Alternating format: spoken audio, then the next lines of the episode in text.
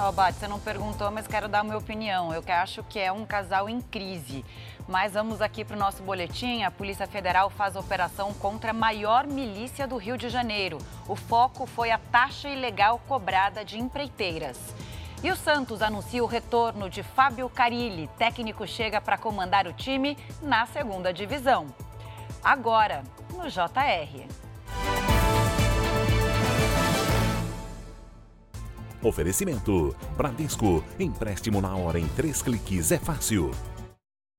Cinco pessoas foram presas durante a operação da Polícia Federal contra a maior milícia do estado do Rio. A gente vai com o Felipe Batista. Felipe, boa tarde para você. O que a investigação revelou, hein? Oi, Camila, tudo bem? Boa tarde a você, boa tarde a todos. Os promotores do Ministério Público aqui do Rio descobriram que os milicianos estavam cobrando taxas até das empreiteiras. Segundo a investigação, essas cobranças dos criminosos era para permitir o andamento de obras. Algumas dessas empresas, inclusive, é, prestavam serviço à prefeitura daqui do Rio de Janeiro.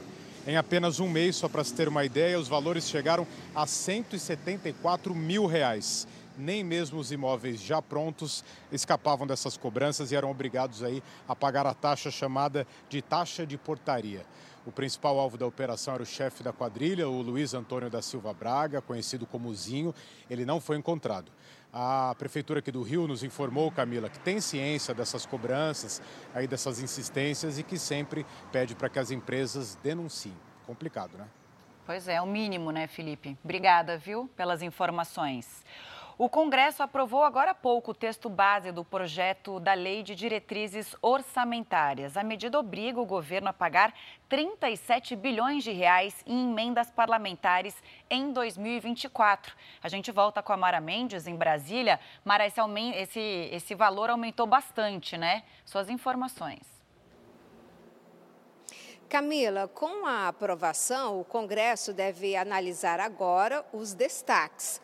Nessa aprovação de hoje foram incluídas as emendas impositivas, ou seja, regras sobre o empenho de emendas parlamentares. Houve muita resistência de aliados do governo, mas o Congresso formou maioria para a aprovação do texto base, que também prevê meta de déficit zero para o próximo ano. Camila. Obrigada, Mara. Boa tarde para você. Um ataque aéreo matou um dos principais financiadores do grupo terrorista Hamas. Israel afirmou que a missão foi concluída após um caça israelense ser usado num ataque direcionado a Rafah, região sul da faixa de Gaza. A operação também avança no norte do território palestino.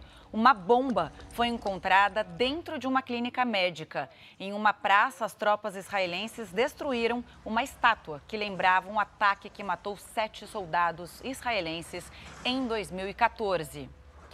Agora o futebol, o Santos anunciou hoje a contratação do técnico Fábio Carilli.